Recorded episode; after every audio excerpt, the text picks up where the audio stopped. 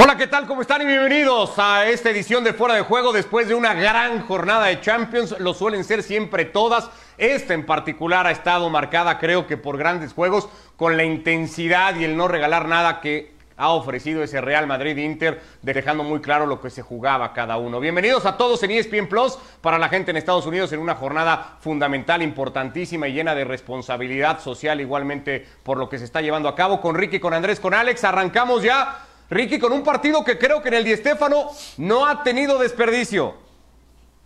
No, ¿qué tal? Un fuerte abrazo a todos. Ah, digan lo que digan, a mí el estilo Zidane me encanta. Ganar, ya está, ganar. Ganó, estaba 2 a 0 arriba, termina ganando 3 a 2. El Inter tuvo sus momentos, pero lo del Inter es siempre lo mismo. Cambian algunas figuritas, algunos jugadores. Entiendo que faltaba Lukaku, pero eh, el Real Madrid tiene algo que el Inter no tiene, que muchos equipos no tienen, un caudillo como Sergio Ramos. Hace una diferencia impresionante. Eh, el otro día votaron como el mejor defensor de todos los tiempos y saben que yo estoy totalmente de acuerdo. Por lo menos cerca, creo que podríamos también estar de acuerdo en eso, que debe de estar Sergio Ramos. Ganar, Andrés, y ganar a veces de la mano del técnico. Son dos cambios hoy los que hace Zinedine Zidane cuando veía que el partido no caminaba más, los que terminan decidiéndolo a favor del Real Madrid. Sí, ¿qué tal? ¿Cómo le va? Buenas noches. Yo lo voy a decepcionar con mi respuesta. Ganar, sí, ganó y, ha sobrevivido en esta Champions que había arrancado tan mal, pero jugando como jugó, yo no le veo mucha vida a este Real Madrid. Se encuentra 2 a 0 en el partido, en un partido que era parejo hasta ese momento. El 1 a 0 viene de una falta de Mendy y del 2 a 0 de un cabezazo de Sergio Ramos que coincido con Ricky Sergio Ramos es el Real Madrid. Si no fuera por Sergio Ramos sería un equipo de mitad de tabla. Después se pone 2 a 1 el Inter y en el segundo tiempo yo no vi un Real Madrid ni que peleara. Me pareció un equipo que no tenía hambre, que no tenía ambición. Esa es la palabra. No veía un Real Madrid con ambición. Se lo empata el Inter y encima le genera dos o tres situaciones claras, claras, claras para ganarle el partido. Ahí estoy de acuerdo con Ricky. Siempre lo mismo con el Inter, que no lo termina por definir. Y sí, Zidane queda como que acertó con los cambios, pero yo no veo ninguna elaboración ni ningún trabajo en el, en el centro de Vinicius para la aparición de Rodrigo. Creo que la tiró por tirarle, que apareció Rodrigo y metió un golazo. No veo mucho mérito en el trabajo de un técnico, ni en la elaboración, ni siquiera en la personalidad solamente la de Sergio Ramos y momentos de Benzema. Ahora llevamos ya, porque ahora sí ya empiezan a hacer, aunque sigue siendo, digamos, más o menos, Alex, un arranque de temporada, son ya cada vez más partidos, ya este ritmo que se juega mucho más. Y lo que pasa es que no sé si al Real Madrid le va a dar para jugar mucho mejor, porque coincidimos cada partido del Madrid que le falta jugar mejor, que le falta jugar mejor. Yo no sé si este es el Real Madrid, porque así fue también el Real Madrid, que ganó tres Champions seguidas, ¿eh? Sí, pero tenía eh, eh, Cristiano. Exacto.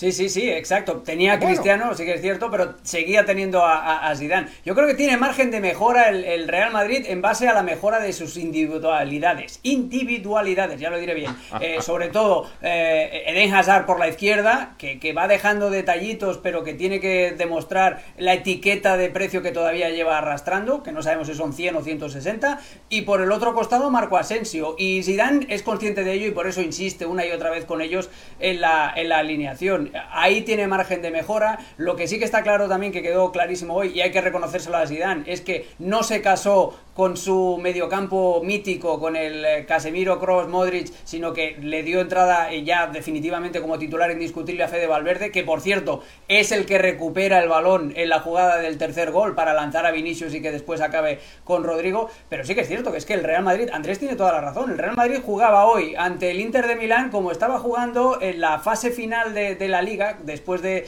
volver tras la pandemia o, tras el descanso por la pandemia, porque estamos en plena pandemia todavía, pues eh, estaba utilizando la misma eh, estructura, eh, la misma estrategia de dejar pasar los, minutos, eh, de ver a ver qué es lo que sucedía. Y hay días que le sale bien, pero hay días, como el día del Cádiz, el día del Shakhtar, que no funciona. También hay que mirar un poquito al Inter. El, el, Inter, con dos regalos, como decía Andrés, con ese regalo de Akraf y con el cabezazo de Sergio Ramos, con eso tuvo suficiente el Real Madrid como para ponerle en problemas. Yo creo que el Inter debería haber tenido un plan B porque si no está Lukaku, que es uno de tus mejores futbolistas, eh, ese dibujo tan característico y tan clásico, ese funcionamiento prácticamente de memoria que tienen los futbolistas del Inter, hoy no lo podían ejecutar, porque les faltaba una pieza imprescindible.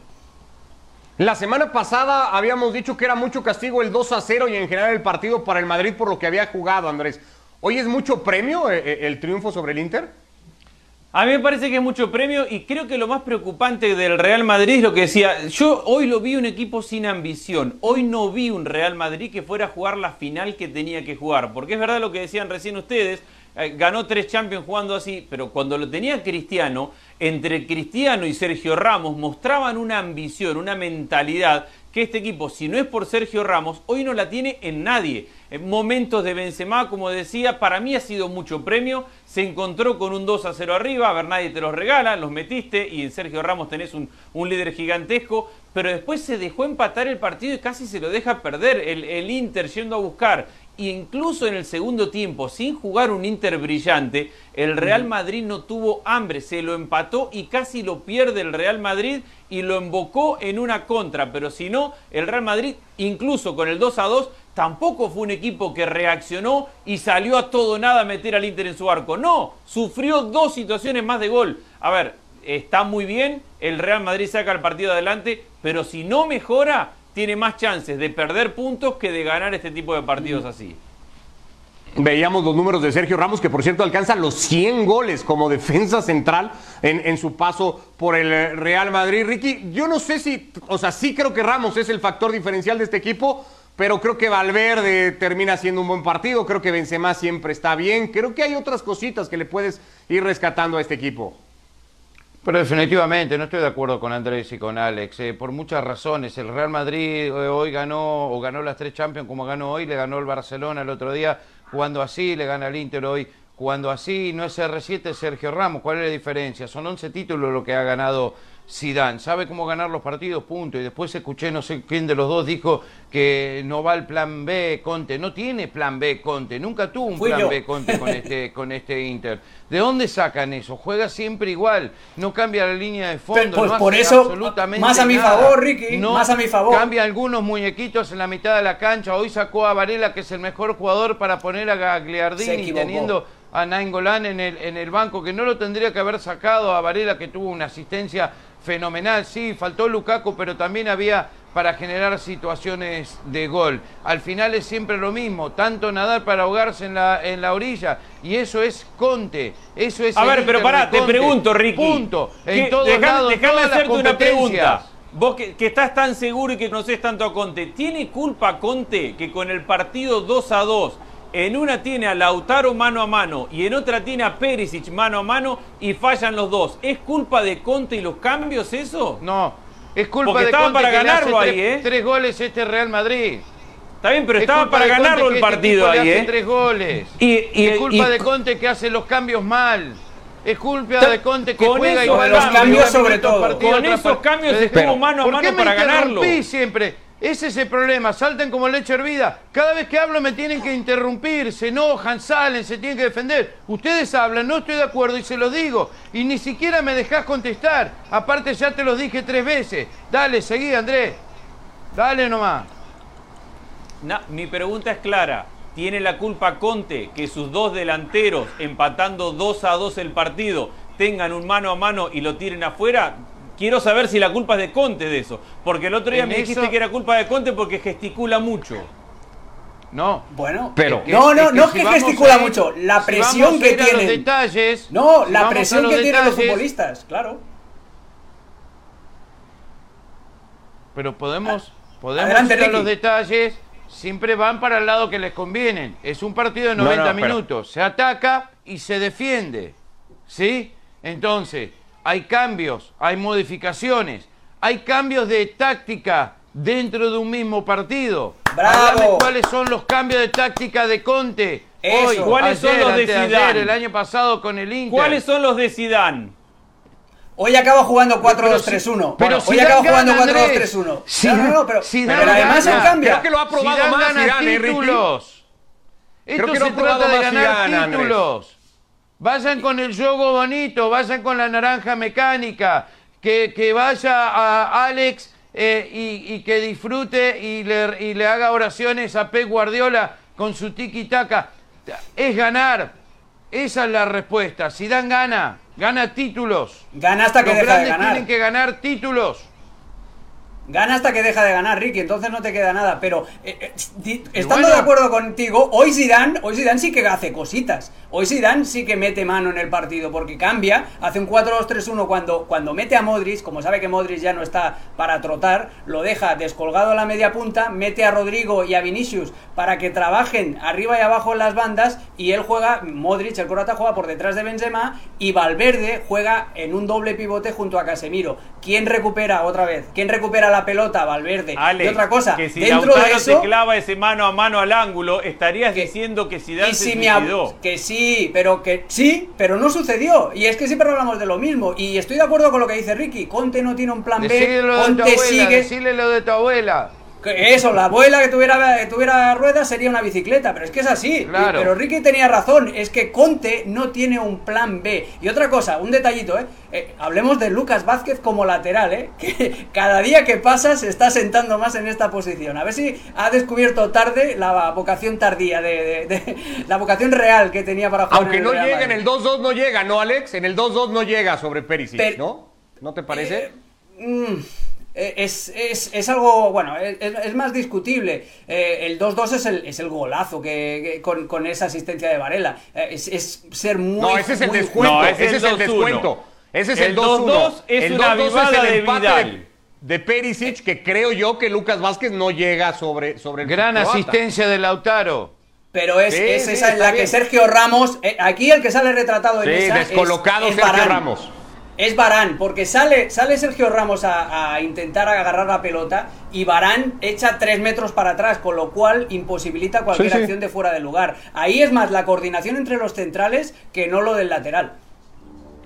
Bueno, ese es el panorama que tiene el grupo B donde el Borussia Mönchengladbach, que se ha ido a dar un festín a Ucrania, toma la punta 6-0 hoy sobre el Shakhtar o 0-6 sobre el Shakhtar para tener 5 puntos. Con 4 está el conjunto ucraniano y el Real Madrid, diferencia en el desempate a favor de los ucranianos por esa victoria en el Di Stéfano de arranque de jornada y queda el Inter todavía no muy descolgado, pero ahí al fondo con dos unidades y eso sí evidentemente ya un panorama muy complejo. Eso en cuanto al grupo B, el grupo D ofrecía hoy también uno de los grandes platillos para la fase de grupos, de lo más esperado, por lo que había hecho el Atalanta la temporada pasada, por lo que podía seguir siendo capaz de hacer el equipo de Gasperini ante un Liverpool que bueno, pues que es el Liverpool. Se esperaba que sufriera muchísimo el equipo de club. La presencia Andrés de los dos colombianos como puntas ante un casi debutante como Williams en la defensa central. Y la historia se contó con un 5 a 0 a favor de los ingleses. Sí, y sabes una cosa, yo creo que los centrales lo sufrieron. Creo que Dubán ha tenido hoy una gran cantidad de situaciones y entre el arquero, los palos y, un par de centímetros afuera no metió ninguna. Obviamente se favorece el partido. Primero, el, al Atalanta le falta la intensidad que el partido le requería. Segundo, el 1 a 0 temprano del, Liverpool le abre el escenario porque el Atalanta no va a cambiar su forma de jugar, va a atacar, va a ir con toda su gente y va a exponerse al uno contra uno, sobre todo perdiendo. Y ahí la contra de Salah, la contra con Diego Jota, tiene mucha velocidad de Mané para definir el partido, termina siendo una masacre y una goleada. Yo no me bajo del bus del Atalanta. Si va a perder, que sea por goleada, pero así, con su idea, con su forma, pegando dos tiros en el travesaño, teniendo muchas situaciones de gol. Y sí, lo pagó de contra ante un gran equipo contragolpeador, pero jugando así, yo creo que el Atalanta sigue teniendo buenas posibilidades de clasificar. ¿Qué te ha parecido el partido, Ricky? A ver, lo que dice Andrés, el, Atalanta ataca muy bien, pero defendió muy mal y eso ha sido un problema del Atalanta este año que ya le han llenado la canasta más de, una vez. Eh, el Atalanta tuvo una buena temporada el año pasado y por ahí se, creyeron que son el Ajax del 70 y que Gasperini es, es Michel, y no, no, no Gasperini. No sé, el tema es que eh, tiene que aprender a jugar estos partidos contra estos grandes equipos que no sabe cómo, cómo hacerlo. Es letal el Liverpool y cuando el Liverpool tiene un buen día hay pocos equipos y hay alguno en el mundo que le pueda ganar. Al margen de todo eso, em, eh, el portugués eh, Diego Jota, un fenómeno, se destapó, son estos jugadores que hoy se mandó un hat-trick generó muchas situaciones de gol también. Eh, de contra este equipo es un placer verlo jugar y cada vez que cruzaban la mitad de la cancha estaban generando una situación de gol. La verdad que este Atalanta le falta mucho para este tipo de partido y más jugando como local. Yo no veo el mismo el Atalanta del año pasado. Yo ya lo dije después que era todo o nada cuando llegó a esa instancia, tuvo una corrida fantástica, fue increíble, pero me parece que es un golpe de realidad lo que le pasó el, día de hoy. Eh, no está a la altura de los Liverpool, no está ni remotamente cerca y lo demostró en 90 minutos.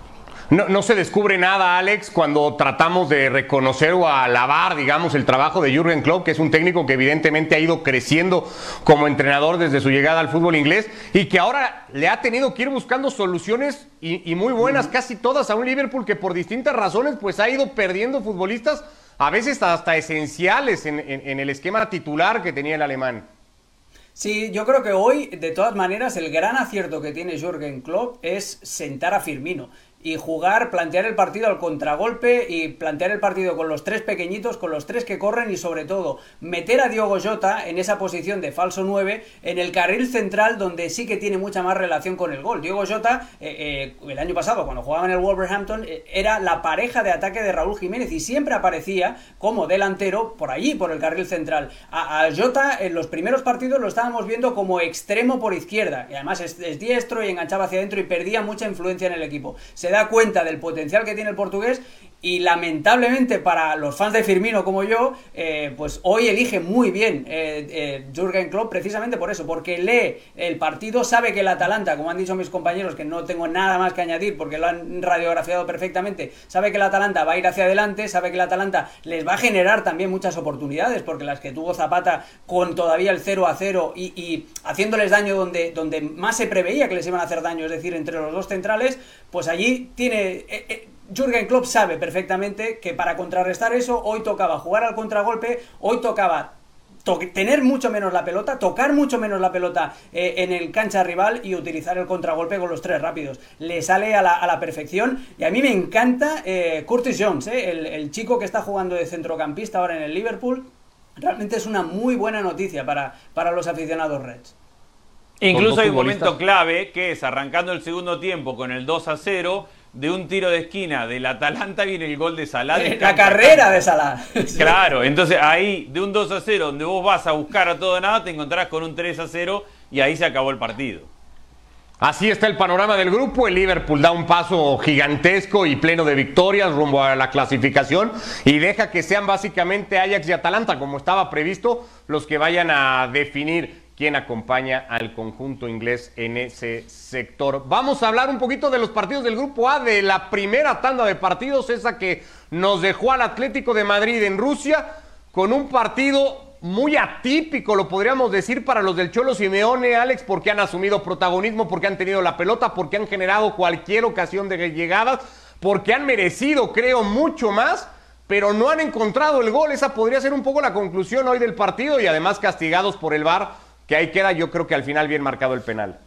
Sí, sí, ningún, nada que objetar al, penal cometido por Héctor Herrera. Eh, y sí, realmente sí notabas que era, sabías que era el Atlético de Madrid porque llevaban la propaganda habitual y porque el escudo que llevaban los jugadores en la camiseta era el del Atlético. Pero realmente el enfoque que tuvo el equipo de Simeone hoy fue un cambio radical, fue de la noche al día, eh, porque realmente el Atlético de Madrid fue a presionar, tuvo la pelota, se cansó de atacar durante todo el partido y la ironía de todo esto es que se encontró a un Lokomotiv de Moscú que le hizo el partido del espejo. Le dijo, bueno, pues durante todos estos años has frustrado tú, Atlético de Madrid, a un montón de rivales que eran superiores a ti, con esa defensa y con esa concentración defensiva. Pues hoy el Lokomotiv le hizo de Atlético de Madrid a un Atlético de Madrid desconocido, desmelenado en ataque. Y ojo, que a mí me encanta, ¿eh? Me encanta lo que hizo hoy el Atlético de Madrid. Ese es el camino, darle toda la responsabilidad y el protagonismo a Joao Félix con un delantero como Luis Suárez que le fije a los centrales, metiendo a jugadores que tienen profundidad por banda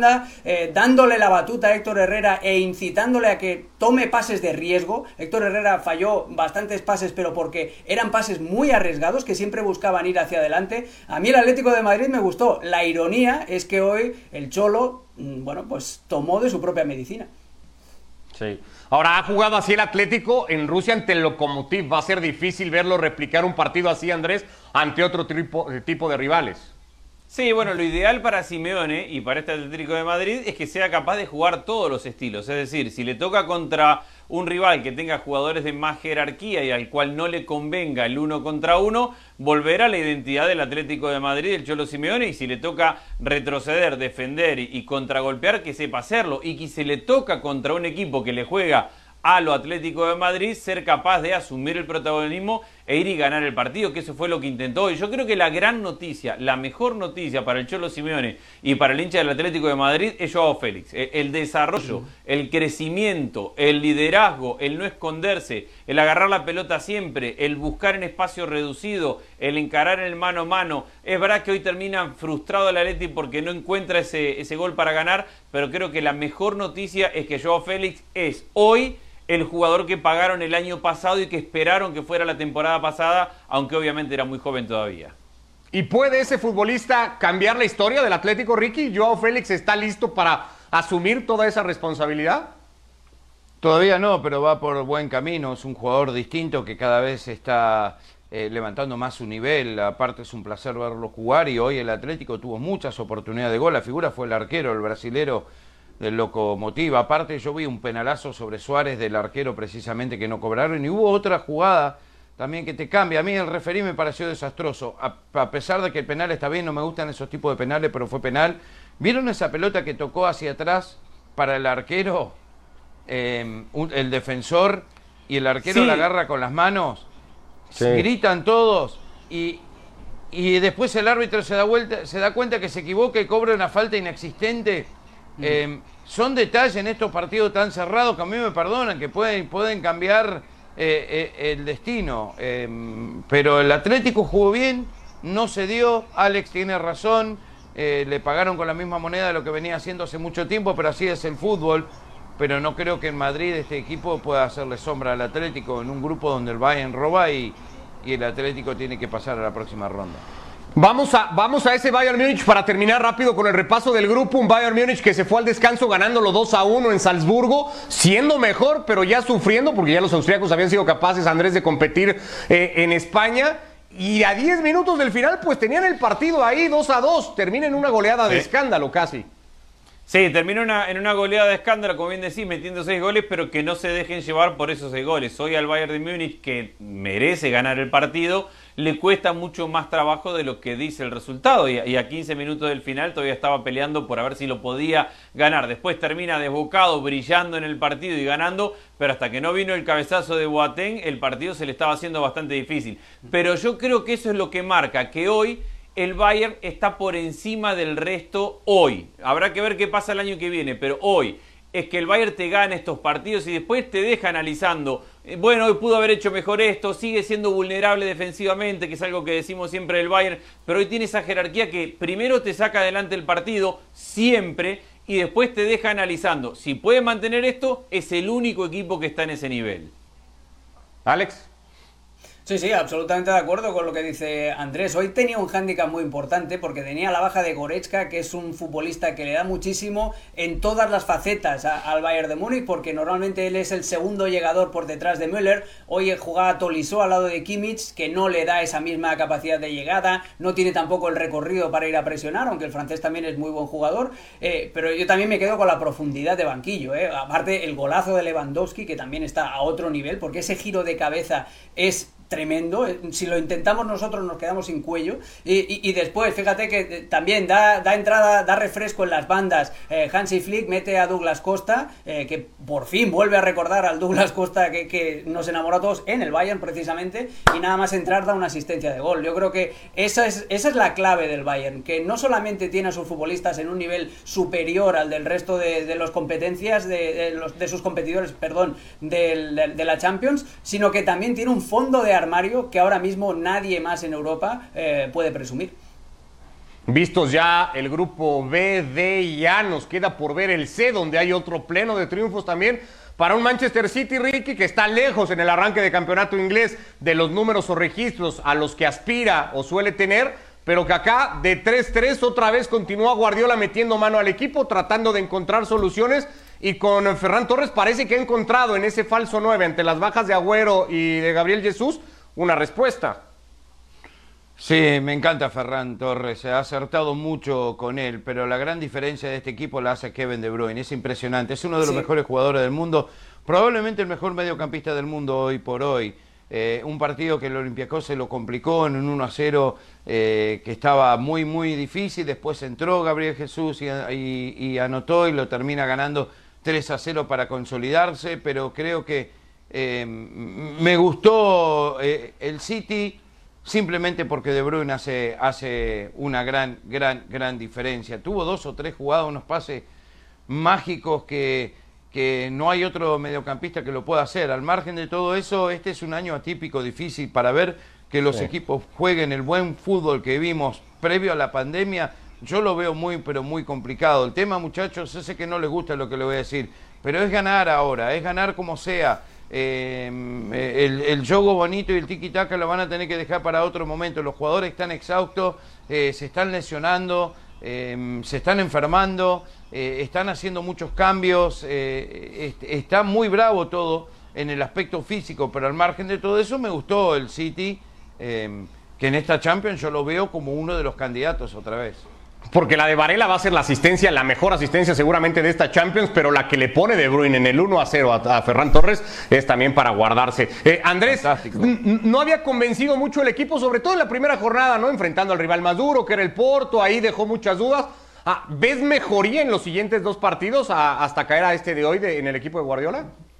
Yo veo mejoría, todavía no veo una explosión y creo que necesita un 9. Que, la gran noticia de hoy es el regreso de, de Gabriel Jesús al equipo porque necesita un 9. El equipo eh, recuperado de Bruyne, como dice Ricky, que es el alma y alrededor de quien juega eh, este equipo, necesita una referencia de área porque sin el Kun Agüero y sin Gabriel Jesús sí, lo de Ferran Torres todo muy lindo de falso 9, pero el equipo venía metiendo 9 goles en la temporada de Premier League contra los 20 o 21 que había metido en los últimos tres años en, en la misma cantidad de fechas. Es decir, mucha posesión, pero era un equipo sin profundidad alguna. Entonces, recuperar un centro delantero como Gabriel Jesús y recuperar una buena versión de De Bruyne en la mitad de la cancha, creo que empieza a devolverle la esencia y los automatismos y un juego que ya tiene acostumbrado al equipo. Es decir, necesita tener un, un centro delantero que le dé una referencia. Después, sí, De Bruyne es, el, es el- este equipo, es la clave del equipo. Y no recibir goles es muy importante. Es verdad que ha tenido un equipo que no tiene el mayor prestigio ofensivo en este momento,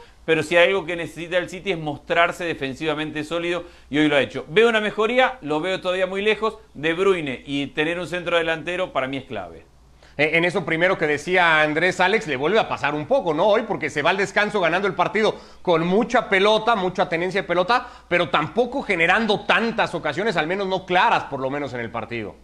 Sí, sí, necesita un delantero centro como el comer. ¿eh? Lo de Ferran Torres es una solución de, de emergencia porque además estoy convencidísimo de que Ferran Torres cuando empiece a jugar en su posición, que es de extremo por la derecha, le va a dar otro aire. Va a poder tener de nuevo dos bandas bien abiertas a Pep Guardiola porque Marés siempre juega hacia adentro, siempre eh, hace una banda mucho más estrecha. Yo creo que Ferran Torres va a lucir muchísimo más de, de extremo. El City sí, va mejorando poco a poco, nada más que añadir pues, lo, de, lo de De Bruyne es simplemente un escándalo. Pero cuidado, eh, que hubo fases de la segunda parte en la que el Olympiacos todavía con el 1 a 0 le quitó la pelota al Manchester City y le llegó a bailar en algunos momentos. eh. Eh, eh, hay brotes verdes, hay mejoría, eh, sobre todo va a mejorar muchísimo el equipo cuando cuente con un 9 fijo, pero, pero le va a costar. Este City no va a ser ni de lejos tan brillante como el de campañas anteriores. Por este mismo grupo, y acá está el panorama victoria hoy del Porto sobre el Olympique de Marsella 3 a 0 en un Qué gran partido partido, por cierto, de, Ta- de- de- de Tecatito. Sí, a eso había que ir. El mexicano ha andado muy bien hoy, Andrés. Sí, ha andado muy bien y ha vuelto a mostrar. Para mí lo más importante es, entendiendo que venía de una gran temporada, no caerse por no haber salido del club y mantener y mejorar ese nivel. Hoy ha jugado un partido de escándalo. Muchachos, A ver, dime, Ricky. no, no, no, de- de- algo de eh, desearle lo mejor a Maradona, ¿no? Que hoy Sí. Por supuesto. está en este momento lo están operando. Justo estaba, y, y con esa nota vamos a cerrar el día de hoy entrando a quirófano Diego Armando Maradona para retirar un coágulo de la cabeza, así que en distintos espacios de ESPN en todas sus plataformas, mucha más información al respecto de la cirugía a la que se ha tenido que someter el exfutbolista argentino. Ya nos vamos, Ricky, un abrazo, gracias. Andrés, abrazo igualmente, Alex, Abrazo gracias grande. a todos.